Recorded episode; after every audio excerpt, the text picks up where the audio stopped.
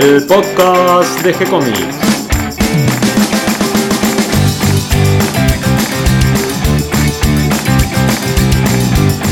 Muy bienvenidos a un nuevo episodio de G-Comics, el podcast donde hablamos de todas las técnicas necesarias para realizar un cómic, cómo dibujar un manga y todo el conocimiento requerido para dibujar esa historieta que tenemos dando vuelta en la cabeza. Mi nombre es Gonzalo García y mi intención y la de todos los que hacemos G-Comics es colaborar con aquellos que estén interesados en avanzar, en progresar, en mejorar en su formación como dibujante de cómics. Y hoy viernes, con motivo de que fue el día del médico, vamos a hablar con Mario Borkin, nuestro médico de cabecera, sobre los dolores que nos produce el oficio de dibujante. Y por suerte, hoy me acompaña Catalina García, porque yo estoy en este momento en San Pablo, en la Comic Con de San Pablo, en la Comic Con Experience. ¿Cómo estás, Cata? Muy bien, hay acá como un viaje interdimensional, me parece. Sí, sí, estamos rompiendo el espacio-tiempo para encontrarnos eh, y charlar un ratito sobre eh, esta cuestión del, del oficio de dibujante y la salud. Yo tengo una gran pregunta, ¿nos va a dar soluciones, Mario? Sí, algunas soluciones nos va a dar, eh, nos va a describir también nuestras dolencias y este, nos va a contar eh, motivo de qué y cómo evitarlas de alguna manera, con consejos muy simples, algunos son casi tontos te diría, en el sentido de que son tan simples y no, no los hacemos, no los ponemos en práctica, no les prestamos atención, algo tan simple como, como caminar, eh, cómo sentarse, cómo poner el tablero, cómo organizar el trabajo, esas pequeñas cosas, esos pequeños detalles que sumados hacen la gran diferencia. Muy interesante, yo estoy ansiosa por escuchar lo que tiene Mario para decir y feliz día para Mario también, que, fue el, 3 de diciembre fue el Día del Médico. Bueno, entonces sin más vueltas, ¿qué te parece si vamos a consultar a nuestro médico de cabecera y especialista en BD, Mario Borki? Vale. ¿Qué tal, Mario? ¿Cómo estás? Hola, Gonzalo, ¿cómo andás? ¿Bien? Bien, muy bien. ¿Cómo va eso? ¿Cómo va la escritura de la nueva novela, Mario? Bueno, qué sé yo, está, está casi terminada, se la di a un amigo que confío, viste. En realidad la tengo ahí medio parada hasta que él me, me asesore un poco a ver qué le parece, pero en principio le gustó, así que voy a seguir. El otro día que realizamos la mitad, eh, me tomé el atrevimiento de regalarle a Sole Otero un ejemplar de, de, tu novela de la Sociedad del Naipe. Eh, así que bueno, vamos a ver qué le parece. A mí me encanta difundir tu obra porque... No, buenísimo. Además de tu, tu faceta de, escritor, tenés eh, este gusto que compartimos por la historieta y también por el dibujo, eh, la escritura de guiones. Y, y además, en tu calidad de médico, de médico cirujano especialista en manos, te quería mm, consultar sobre las dolencias que sufrimos los dibujantes, porque a veces dibujar duele. Eh, sí, sí, y duele mucho. Son, eh, digamos, podríamos decir que son dolencias por la mala postura. Y lo que pasa es que, a ver, todos los artistas en general eh, someten su cuerpo, digamos, a una carga de trabajo que no es la habitual. Es lo mismo pasa con los deportistas de alto rendimiento.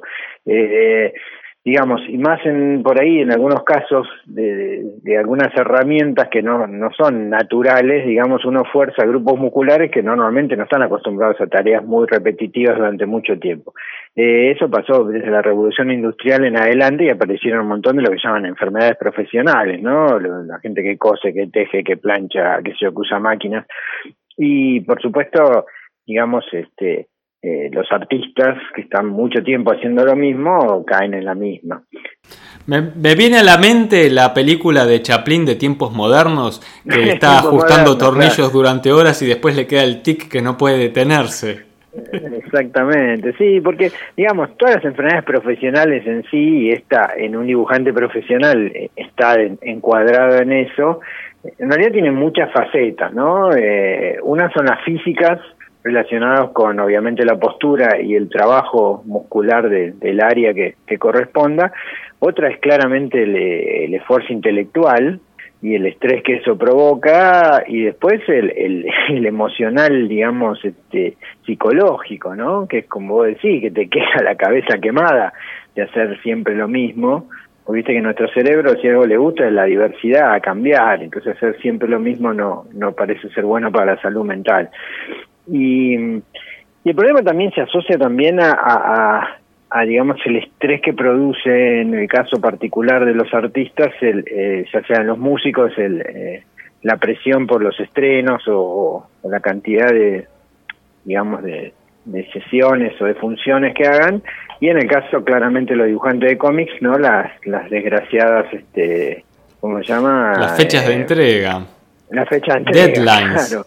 Esos deadlines, que ahí el deadline es, casi el dead del... Va, muchos artistas de manga y cómic creo que han muerto gracias a esos deadlines. ¿Qué te parece si vamos por, por partes? Eh, vamos viendo cada una de estas eh, cuestiones que tienen que ver con lo físico y el oficio de dibujar y vamos viendo mm, tanto las consecuencias como las posibles maneras de, de evitarlo, de evitarlo. o de suavizarlo. Eh, hablábamos inicialmente de las malas posturas, ¿no? Eh, eh, generalmente trabajamos por ahí muy inclinados hacia adelante, mal ubicados en la silla. ¿Cómo, deberíamos sentarnos frente al tablero? Si vos ves, es muy cómico, porque si vos ves los libros de dibujo viejos o cómo entrenaban, digamos, los, los pintores más que nada, tenían, tienen posiciones mucho más este, razonables Fíjate vos que siempre se usó, o todos los viejos libros de pintura te dicen de usar un caballete 45, o sea, no trabajar mirando a la mesa, sino eh, a un plano inclinado. Eh, Viste que siempre hacían énfasis en no usar en lo posible los dedos o la muñeca, sino trabajar con, con, toda la unidad, ¿no? Con la muñeca firme y usando el hombro y el codo, para lo cual tenés que tener un caballete porque tenés que estar un poco lejos. Y yo me acuerdo muchos libros de técnica de dibujo hace mucho énfasis en no apretar mucho el lápiz y hacer, viste, como cuando usas lápiz, lo más suave posible la técnica. Todas esas cosas que parecen una estupidez, yo creo que hay muchos dibujantes de cómic que dibujan mirando la mesa, apretando el lápiz, usando los dedos y la muñeca, sobrecargan enormemente el trabajo. Y por ahí los, los viejos dibujantes, eh, ilustradores de, de los principios del siglo XX, eh, se cuidaban más en ese sentido, por ahí porque usaban técnicas más razonables. Lo ideal sería que vos trabajes con la, vista recta y, no inclinando la cabeza ni para adelante ni bajando el mentón, porque eso automáticamente te fuerza los, los músculos del dorso y mucho tiempo no podés sostener eso, porque si la sostenés te agarra contractura, dolor, qué sé yo. Eh, eso sería uno. Después, si vos usas computadora, lo mismo. El monitor o sea, lo peor es la notebook, en ese sentido es destructivísima. Tendrías que tener una pantalla a la altura, digamos que vos no tengas que inclinar la cabeza, ni para adelante ni para abajo. Eso por empezar. Después tendrías que estar sentado 90-90, o sea, con la, espalda apoyada y la cadera flexionada a 90 y, y, las piernas también, o sea, tocando el piso con tus pies. Y esa sería la, la postura óptima y si es posible con los codos apoyados, ¿no? Eh, no sé, si vos trabajás así, yo creo que nadie trabaja así. Te, voy a contar algunas anécdotas. A mí me gusta mucho ir a los estudios de otros dibujantes y ver cómo trabajan. Em, conocí una vez el estudio de Lito Fernández y me llamó la atención que el trabajo con el tablero a la manera mm, más tradicional, la que vos comentás, ¿no? Casi en 45 grados. Eh, donde tenés que poner algo al final del tablero para que no se te caiga todo. Eh, forma de trabajar que yo veo que es muy sana, porque además él usa un buen respaldo, apoya bien la columna contra el respaldo de la silla de manera de que la columna esté derecha, que me parece buenísimo. Ahora, a mí esa postura me resulta imposible. No porque no me parezca buena, sino porque yo necesito tener cosas alrededor de la hoja que dibujo. Entonces, si bien ah. tengo el tablero inclinado, no lo puedo inclinar más de unos 30 grados, 25, porque se me cae todo. Entonces eh, lo inclino lo más que puedo hasta ese punto de equilibrio donde las cosas un poco se sostienen y un poco las tenés que andar atajando. Entonces ahí me pongo en la computadora, donde, donde busco la información, las referencias, apoyo varios lápices con, distintos grosores de mina, con distintas durezas, papeles de referencia, otros borradores, o sea, necesito tener alrededor otras cosas. Y en un tablero que esté más bien vertical, eh, no puedo porque todo se me cae, tendría que andar pegándolo y es muy, muy incómodo. con, velcro, sí. No, está bien, a ver, yo entiendo, cada uno tiene una forma de trabajo que tampoco podés forzarte a hacer una posición así porque a la larga te explota la cabeza. Lo que se aconseja en general es que si vos trabajás en una posición que no es la óptima, que cada hora, por lo menos, cada 30 minutos sería lo, lo súper ideal, cortes. ¿Entendés? Esas pequeños paréntesis, o que sea de un minuto, 30 segundos, si no querés, para eh, cambiar la posición, caminar, que sería lo ideal, eh, y, y hacer un break. Yo lo hago, Mario, cada una hora voy y me hago un mate. ¿Vale eso? Ah, bueno, sí, vale. la cuestión es moverse Sí, un por poco. supuesto. Es moverte y salir de la posición y no sostener, digamos, e- e- eso horas, que, que eso a la larga va a la contractura seguro y a la deformidad, o sea, es, es así. Eh, si vos tenés esa costumbre está bueno. Eh, lo ideal sería, ya te digo, si vos tenés el tablero demasiado inclinado, ahí tenés que forzar un poco la, la, la cabeza y eso te va a traer trastornos en la parte de atrás del cuello. Hay una silla japonesa que, que tiene una forma un poco extraña y, y uno se sienta, pero en cierta manera queda con las rodillas apoyadas sobre como un almohadón y eh, ligeramente levantado. Entonces las piernas no llegan nunca a estar en, en 90 grados ni paralelas al piso, uno queda como en una postura entre parado y agachado, con la espalda recta, y eh, mientras usé esa silla durante muchos años me resultó muy buena para la espalda y las piernas porque no te corta la, la circulación. Claro, está bien. Eh, sí, me pasa, no sé, ¿se consigue? Sí, no es fácil de conseguirla, pero se consigue. La que yo tenía se me rompió y bueno, la, la tengo que arreglar Ah, para, claro. para seguir usándola. Otra cosa que No. vi que le sucede, le sucede a muchos dibujantes es que mm, tal vez no toman el lápiz de la manera adecuada o hacen mucha presión, como vos indicabas, y eso produce una tendinitis que es muy, muy dolorosa, hasta el punto de que llegan a tener las manos vendadas y la imposibilidad de dibujar durante bastante tiempo. Sí, especialmente cuando están muy exigidos por, por el timeline y, o por el deadline y, y, y fuerzan mucho la el el grip, digamos, la, la empuñadura, eh, sí, eso predispone a las tendinitis, ya sea flexores o extensores y toda la variedad de, digamos, de cosas asociadas, ¿no? El codo del tenista, la epicondilitis, el, el, el manguito rotador, que son todas típicas enfermedades que se llaman de sobreuso. O sea, no solo lo tienen los dibujantes, lo tienen cualquier gente, cualquier oficinista que hace trabajo repetitivo. Eh, en especialmente los dibujantes lo que se aconseja, en todas las manos siempre aconsejamos que los grips sean lo más gordo posible. La mayoría de los tipos profesionales que hacen muchísimo trabajo enrollan los lápices, los pinceles, todo con, con, con una tipo esponja de goma.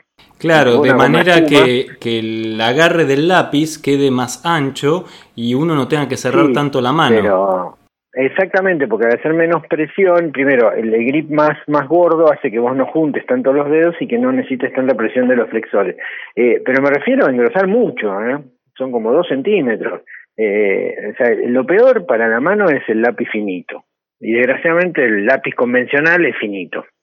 Entonces hay unos, que puedes comprar unos tubitos de goma que son más chiquititos que te, lo, te, te dan un poco más de confort, pero lo ideal sería enrollarlos todos en como si yo te dijera un pancho, viste, de, de- de goma espuma. Sí.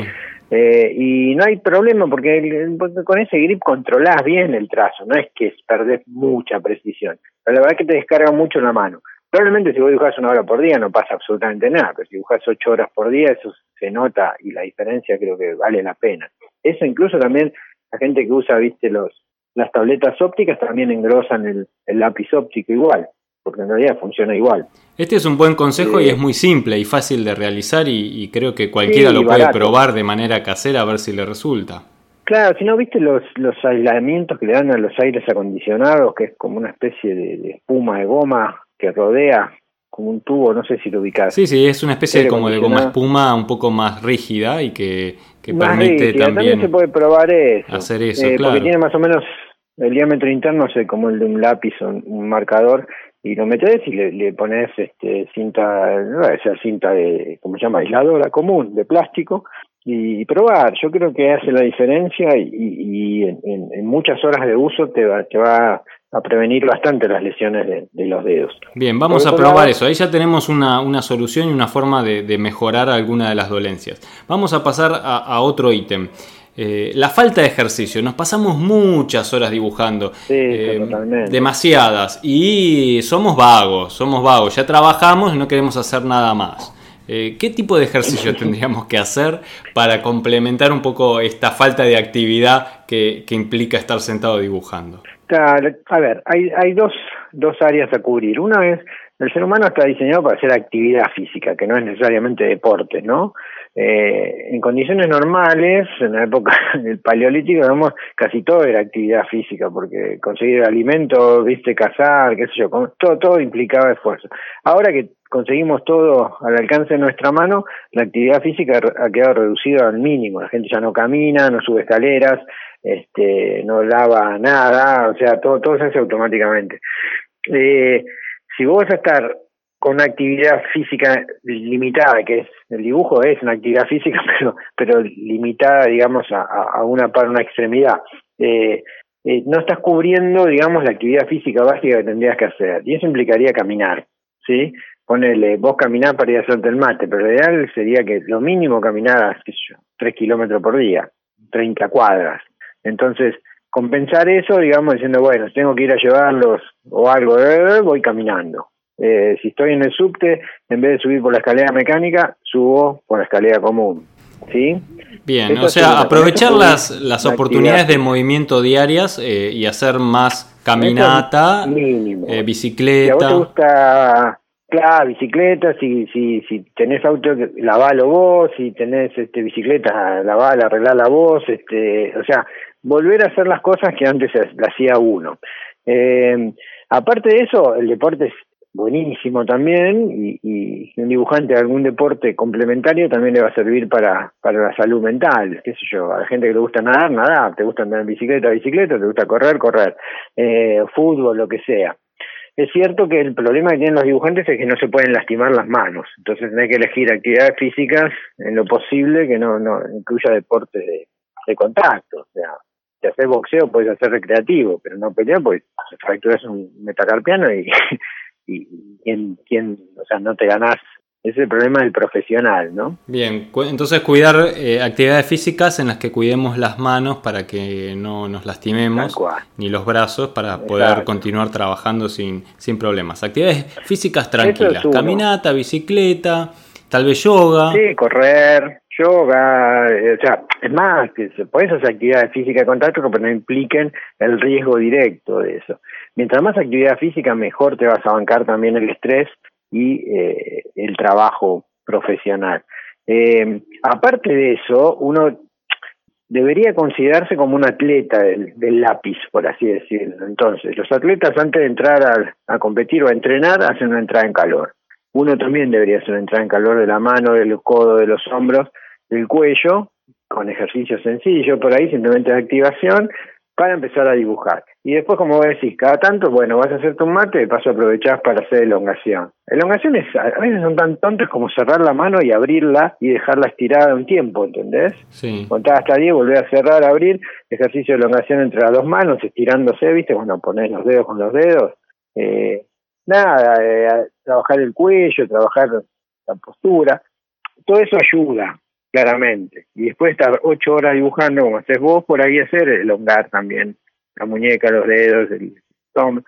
Eso, digamos, parece tonto, pero si lo haces regularmente te va a mejorar la eficiencia. Y ahí nombraste al pasar otra de las cuestiones que tienen que ver con lo físico y no, que es el estrés producido por eh, las continuas fechas de entregas. Yo creo que ahí, además del ejercicio, como nos recomendás, que eso ayuda también a liberar la tensión nerviosa, eh, creo que algo clave y que a veces nos cuesta a los dibujantes es organizarnos muy bien en los tiempos para no estar con esa presión al final, cerca de las fechas de entregas, de que no llegamos, esa sensación espantosa y de quedarnos por ahí 48 eh, horas dibujando y sin dormir, que es una locura.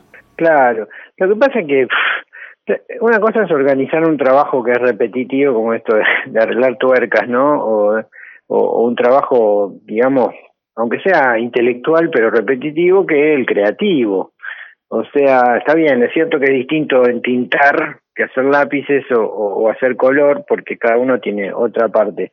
Pero, por ejemplo, los artistas que tienen que pensar cosas o, están en la parte más creativa, es mucho más complejo hacerte un, un, organigrama, porque hay días que estás muy productivo y días que no, no te sale absolutamente nada. O a vos te debe pasar también aún con el, el aspecto mecánico, días de los lápices te sale mejor que otros días. Entonces por ahí a veces haces dos páginas por día, a veces en media. Sí, y en mi caso es eh, imposible determinar cuánto tiempo me, me, puede llevar una página. Claro, es absolutamente no imposible. podés prevenir, preverlo. Sí. Y eso es un problema porque es, es muy difícil tampoco tranquilizarte vos mismo, decir, bueno, no, hoy hago una, mañana hago dos, pasado hago una, después hago tres. Eh, la verdad que no, no lo podés prever. Eh, eso es un problema y la carga psicológica es por otro lado, no es que te pagan un dineral por cada hoja, entonces este, vos tenés, podés decir, bueno, ¿sabes qué? El próximo trabajo lo rechazo.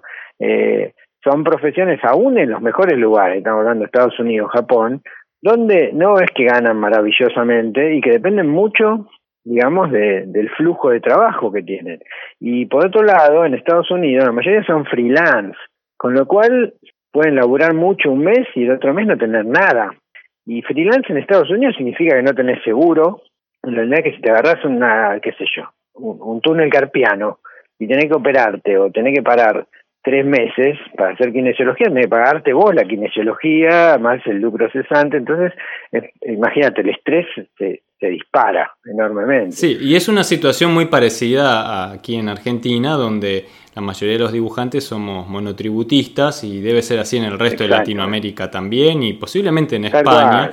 Y, y, bueno, es una dificultad, ¿no? Depende todo de tu trabajo y además la historieta se ha convertido en cierta manera en un trabajo que eh, produce por cantidad. Entonces estás obligado a una gran cantidad de trabajo, yo diría muchas veces a un exceso de trabajo para llegar a pagar las cuentas de fin de mes y esto eh, ayuda a la fatiga física y mental. ¿Cómo podemos evitar esta fatiga física y mental producida por el exceso de trabajo? Lo mejor es ganar el, la lotería.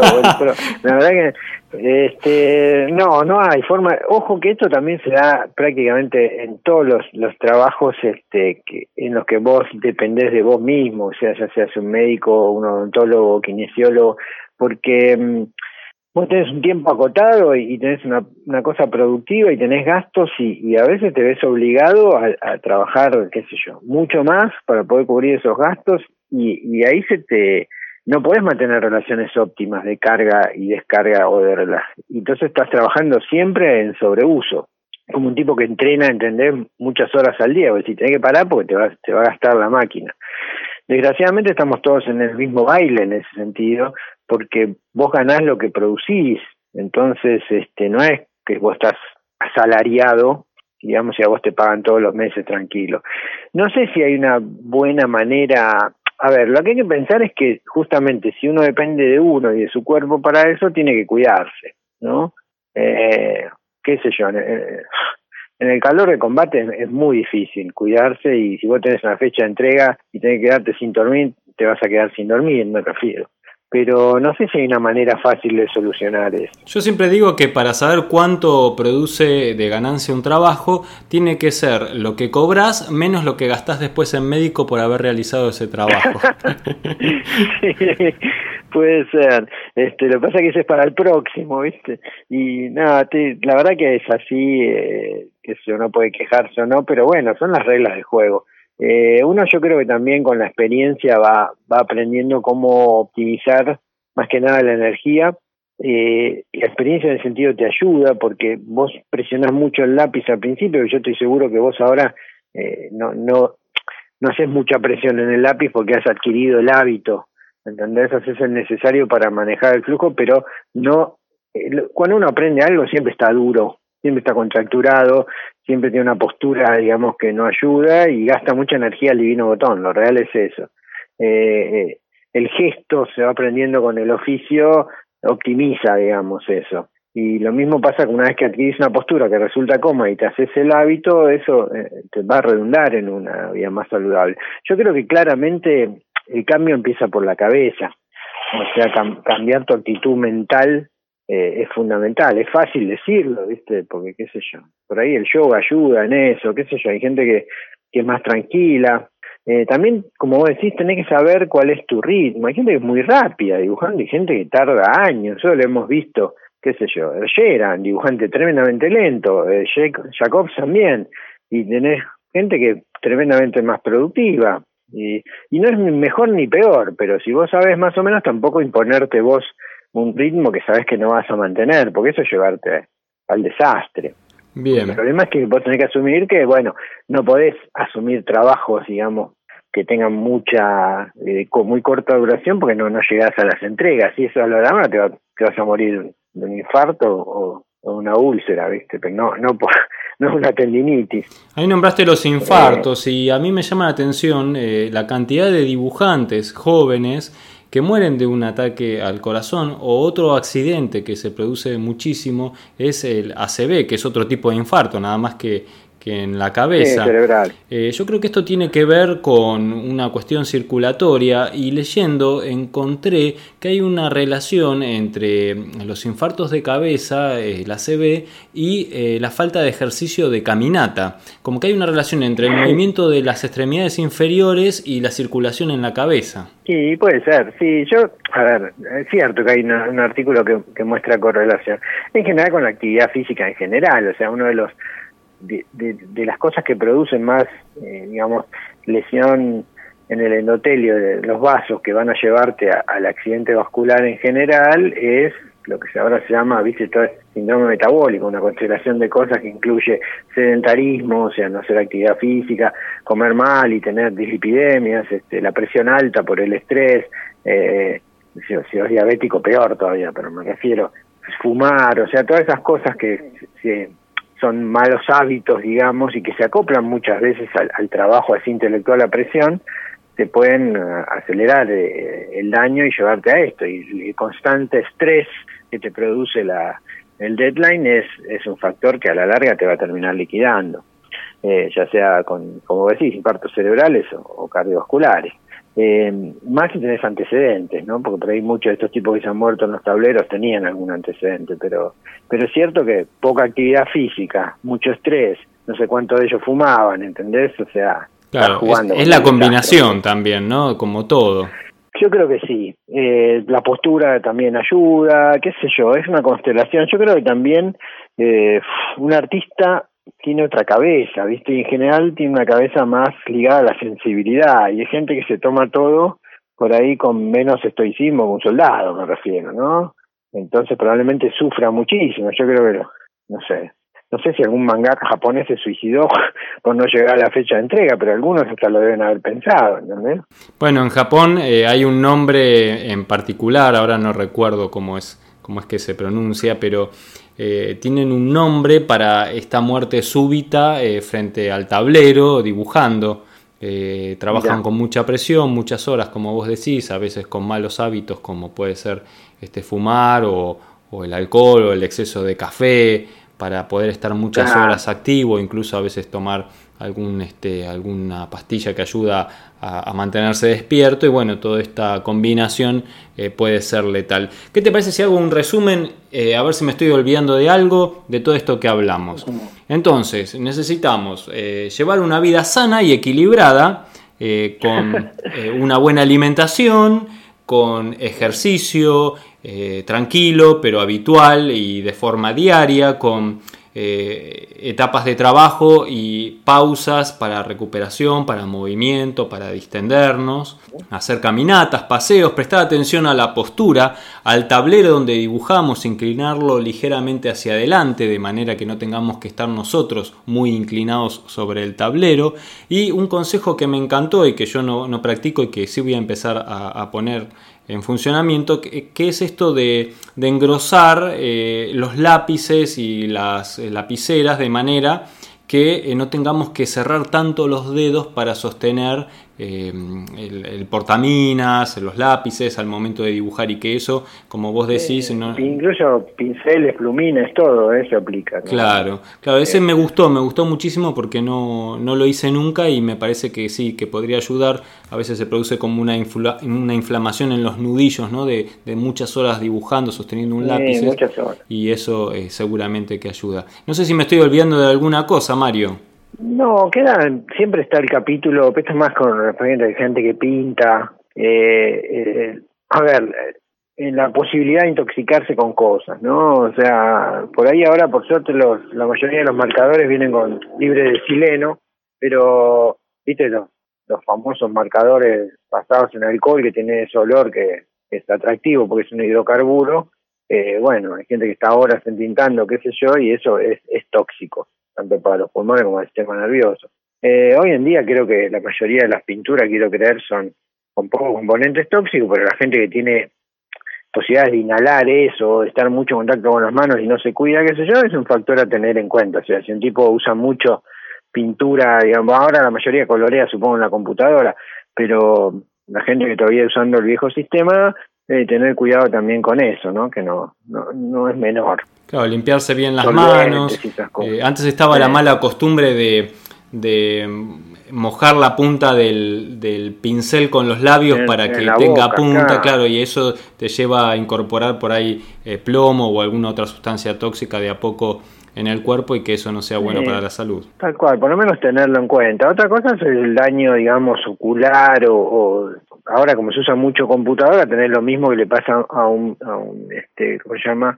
un diseñador gráfico o un tipo que trabaja en la computadora, ¿no? Que fuerza la vista, eh, esa iluminación de la computadora no es la mejor, se trae migraña, dolor de cabeza, trastornos oculares, que bueno, parte de la profesión también puede tener. Y eso no lo dijimos, eh, en el tablero hay que tener una buena luz y preferentemente trabajar con luz natural, por más que usemos buenas lámparas y tengamos este, una iluminación intensa sobre el tablero de, de luz artificial, no hay nada que reemplace a la luz natural del día, que es la mejor para, para dibujar, estar cerca de una ventana bien iluminada. Lo más cómico es que vos ves todos los libros viejos de dibujo, de pintura, y se pasan un capítulo entero explicándote todo esto. Por eso te digo, y ahora como que se ha perdido un poco ese hábito. O sea que antes se le daba mucho más bola a cuidarse uno, porque no es simplemente por porque es más fácil, sino porque te estás cuidando, ¿no? O sea, la luz natural, la posición de la mano, la posición del hombro. No es casual que antes se le diera mucha bola, porque sabían que ibas a estar horas y horas haciendo lo mismo. Como ojo, los músicos que entrenan tienen menos lesiones. Por ejemplo, un pianista tiene menos lesiones que un tipo que escribe en la computadora. ¿Por qué? Porque entrena, ¿entendés? Hace entrada en calor, tiene ejercicio, sabe cómo poner el codo. En cambio, el tipo que usa la computadora no tiene ni idea, no, no, no hace nada de eso y se termina lastimando. Es un poco así. Después no, no sé si se quedó algo en el tintero de... Sería interesante, y esto te lo tiro como, empezar a hacer base de datos de lesiones. Porque estos son todos resultados anecdóticos. Hay algunos artículos, después te voy a pasar, donde hablan de estas cosas. Eh, pero estaría bueno que si vos tenés muchos dibujantes acoplados acá que escuchan el podcast, pudieran mandar datos de, cosas que le pasan y empezar a armar una base de datos de dibujantes en la Argentina. Es, es, una buena idea, Mario. Eh. podríamos empezar a hacer ese pequeño trabajo y, como siempre me gustó tu consejo, ¿no? De en cierta manera devolver la mirada a nuestros abuelos, a ver las cosas que ellos tenían en cuenta, a los viejos libros que tienen ese primer capítulo dedicado al libro de arte donde lo que te enseñan es la postura, el cuidado de la vista el cuidado de, tu bien más preciado que es la salud, ¿no? Que sin eso eh, no, no, hay trabajo ni, ni, forma de vida que uno pueda disfrutar. Así que bueno, creo que estos consejos pueden ayudar un poquito a todos nosotros, los que estamos en este oficio que a veces es tan arduo de dibujar y que a veces eh, nos produce ciertos dolores físicos el dibujar. Bueno, que, sepamos que es cuestión de empezar a prestar atención, de cuidarnos, de mejorar las posturas, de hacer ejercicio y de cuidar eh, la salud, nuestra herramienta principal de trabajo. Exactamente. Y si te sirve consuelo, la mayoría de los grandes dibujantes han, sufrido como todos, ¿no? Y, siempre hay dibujos de, el personaje principal pegándole como si fuera, viste, el dibujante un esclavo, mismo Ye Tantá y, y, todos los grandes también, como diciendo, terminan siendo esclavos de sus creaciones, en el sentido que están obligados a hacerlo. Siempre hay una presión importante y no es que el tipo tan exitoso es que lo pasa bárbaro, ¿no? Hay montones de grandes dibujantes que han pasado por periodos de depresión terroríficos, ¿no? El otro día hablamos de Hergé como uno de los ejemplos, pero uno de los grandes norteamericanos que en realidad no es muy reconocido, pero es Wally Wood, terminó muy mal y en general se dedicó a la bebida porque era depresivo, qué sé yo.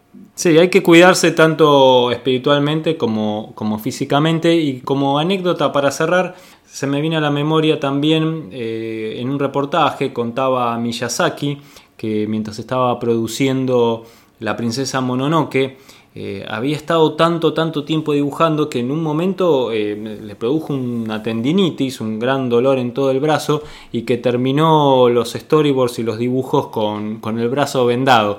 Así que ese es un punto al que no tenemos que llegar y desde el principio del trabajo tenemos que prestar atención a estas pausas, a estos ejercicios, a estos cuidados que nos sugeriste, Mario. Te agradezco muchísimo. Eh, porque como siempre nos aportás eh, conocimiento y consejos que nos sirven para, para mejorar nuestro oficio de dibujantes. Sí, sí, de eso como dijiste, cuidarse es, eh, porque uno depende de uno, uno es su herramienta, viste, y, nada, este, tiene que durar mucho. Muchas gracias Mario, nos encontramos en un próximo episodio. muchas gracias a vos, un abrazo grande. Hasta aquí llega el episodio de hoy. Espero que toda esta información les haya resultado útil e interesante y que hayan podido captar algún pequeño consejo que ayude a que nuestra salud esté mejor. Le damos la bienvenida a todos los que se sumaron a este episodio y gracias a los que nos comparten en sus redes sociales y ayudan a que cada vez seamos más. Recuerden que pueden ir a gcomics.online, nuestro sitio web, donde van a encontrar cómics, manga e historietas que compartimos gratuitamente con todos ustedes con la idea de difundir a los autores latinoamericanos. Este mes vamos a tener un nuevo cómic para todos ustedes, además de todo lo que ya estamos publicando, todas las semanas actualizamos con nuevas páginas y también estamos actualizando nuevamente el blog con nuevas historias, nuevas notas y nueva información. Dense una vueltita por la pestaña de recursos donde estamos organizando de a poco todo lo que ya tenemos publicado y además algunos eh, eh, artículos nuevos que tienen que ver con las distintas etapas de la creación de un cómic. Eh, la idea, el guion, la tinta, el dibujo, la anatomía, perspectiva. De a poquito vamos a ir completando con más información y con nuevos artículos. Así que bueno, los invitamos a todos a recorrer nuestro sitio y a compartir y a difundirnos. Y también, ¿por qué no?, participar y enviarnos para la agenda también eventos, eh, preventas todo lo que tenga que ver con el dibujo. Vamos a estar esperando sus propuestas y sugerencias y por supuesto les vamos a responder siempre, siempre en nuestra página de Facebook o por el correo de nuestra página web. Así que esperamos todos sus comentarios.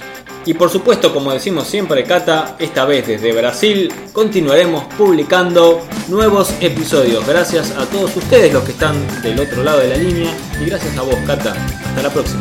Hasta la próxima, Suerte en Brasil.